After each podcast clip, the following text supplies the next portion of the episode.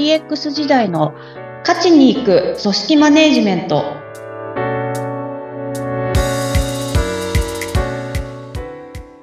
お疲れ様です。株式会社ダツリ代表取締役筒井千明です。インタビュアーの土井さとみです。どうぞよろしくお願いします。よろしくお願いいたします。土井さん、海外安全情報無料配信サービスの旅レジというのをご存知でしょうか？いや、初めて聞きました。これとっても便利なんですよ。あの、旅先、つまり海外に出かける前に、このサービスに、ここに、えー出かけますよっていうのを登録しておくんですね。で、そうすると、その行き先での安全情報を LINE で届けてくれるというものなんですね。で、実際に現地に着きますと、その現地にいる間、何か起こった時に、情報が来るんです。で、例えばですね、私、先日韓国に行きました。で、その時にたまたま、北朝鮮がミサイルを発射したタイミングだったんですね。で、そうしましたら、すぐさま、え、そうなんですよ。そうしましたら、日本大使館から、えー韓国当局によると、えー北朝鮮が弾道ミサイルを発射しました。引き続き最新の情報に留意してください。なんていう情報をですね、あの、こちらが何も探すことなく、全く頑張らずに情報を提供してくれるというものでした。で、あの、ツイッターでも情報配信してるので、フォローしてくださいね、みたいなことも教えてくれたりして、情報の取り方も教えてくれるんですね。これそこまで教えてくれるんそうなんですよ。海外にいるとちょっと日本とは違って情報の取り方わからなかったりするので、これとってうんもあの、海外安全情報、あの、取りこぼしがなくていいなっていうふうに思いました。確かに。そんなサービスも出てるんですね、今。ねえ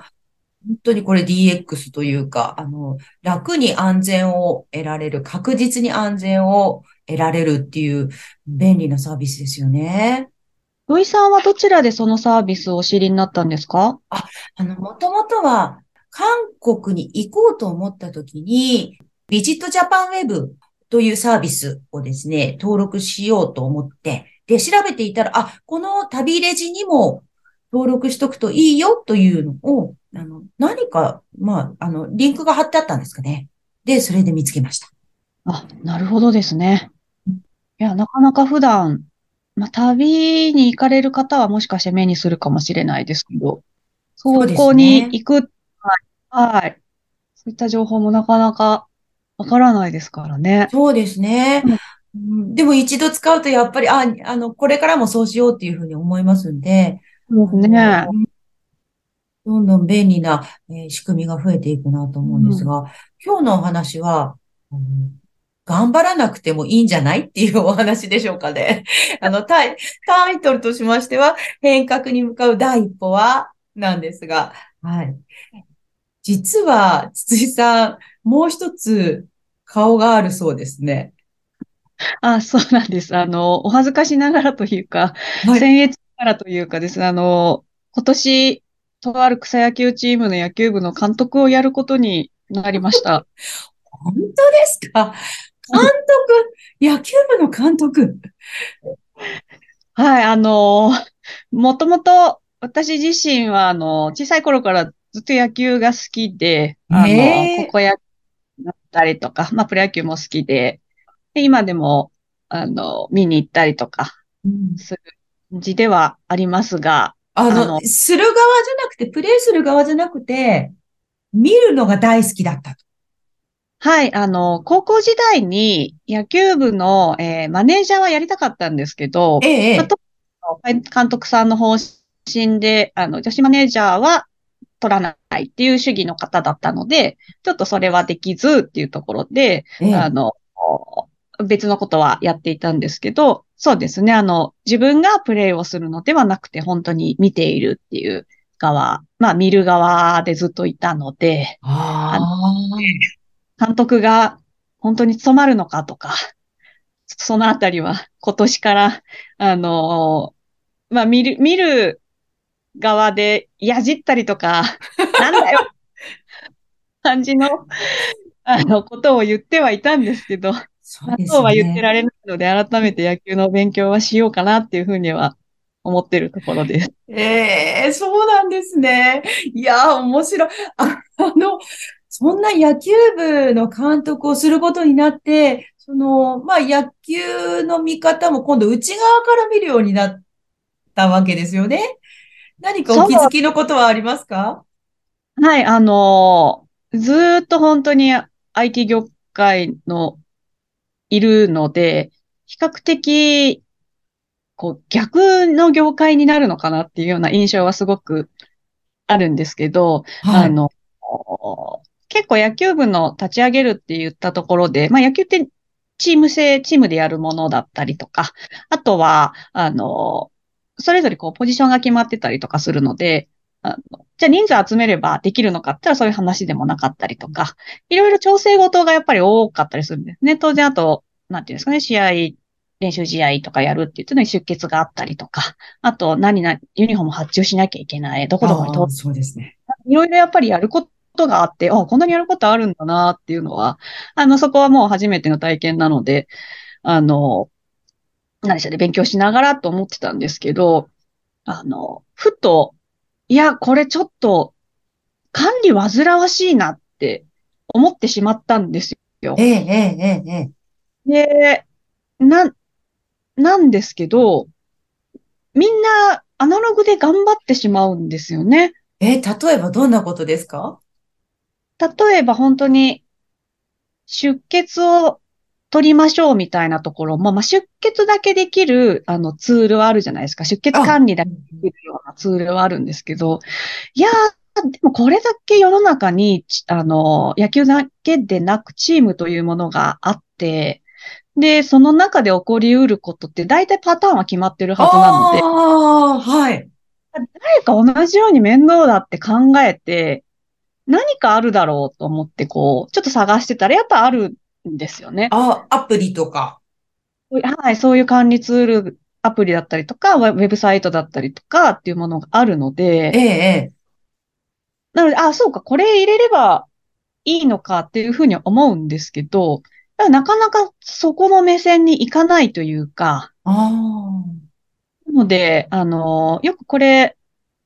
まあ、こ今回の話だけでなくって、日本の企業の中とかでも言われるんですけど、あの、すごく日本人って勤勉であって、なおかつこう、現場の対応力とかがやっぱものすごく高いと。っああ、ああ、ていう話はやっぱ昔からよく言われるんでええ、すね。ええ、ええだからこそこう、今のやり方で頑張ってしまう。ああ、わかる気がします。まあ、とにかく手を動かせばいいんでしょみたいな。手を動かしたらできるじゃないっていう経験がありすぎて、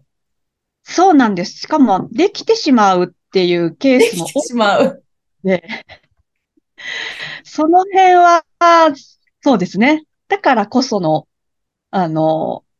頑張れるところまで頑張ってしまうっていうことが生み出されてしまうのかなと思うんですけど、うんうん そうですね。でもこれ楽していいんじゃないっていう感じはありますよね。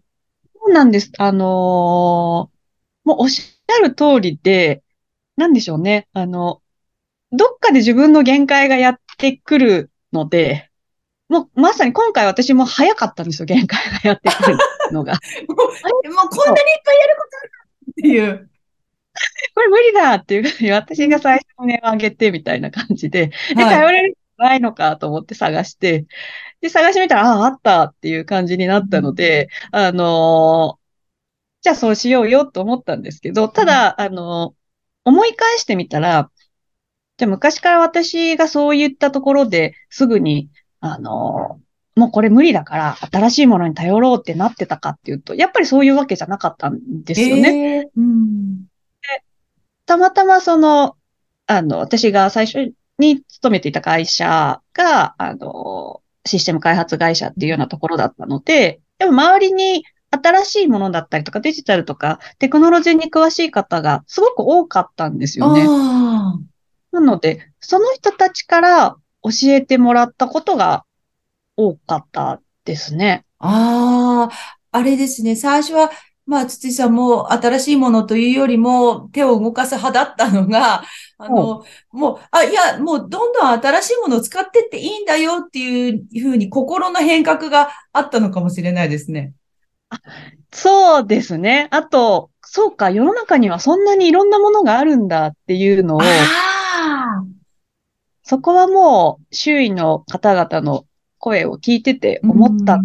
思いますね。なので、一番最初に教えてもらったのは、まあ、パソコンの Windows のあのツール以外で言うと、多分テキストエディターだったような気がしますね。はい、はい、はい、はい。あモ帳がデフォルトでは入ってるんですけど、ええ、ええ、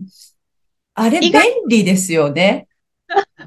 で、メモ帳でできることない、なかなか少ないんですけど、あの、なんでメモ帳使ってるのって最初言われて、ええ、いや、それ以外にあるんですか？って言ったら、あるよ、みたいな感じで、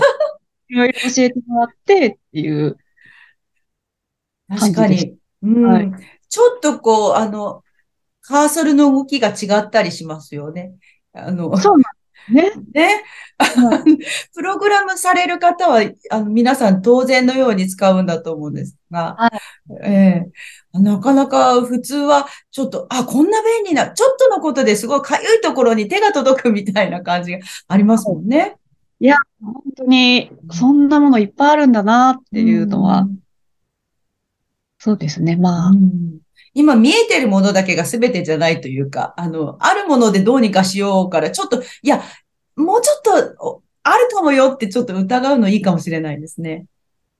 そうなんですよね。うん、もう、意意外とそれで、まあ、インターネットも出てきてっていう世界で、スマホもあって、みたいな世界なので、で、同じように、これ面倒だなっていう風になったりとか、もうちょっと便利にならないのかなっていうのって、比較的、あの、他の人たちも同じように考えていたりするので、確かにそういう目線があるといいかなと思いますね。うんそろそろお時間になりました。今日は変革に向かう第一歩はをテーマにお話を伺いました。筒井さんに DX のご相談のある方は、ポッドキャストの説明欄のリンクからお問い合わせください。お話は？株式会社ダズリーの筒井千明でした。ありがとうございました。次回もどうぞお楽しみに。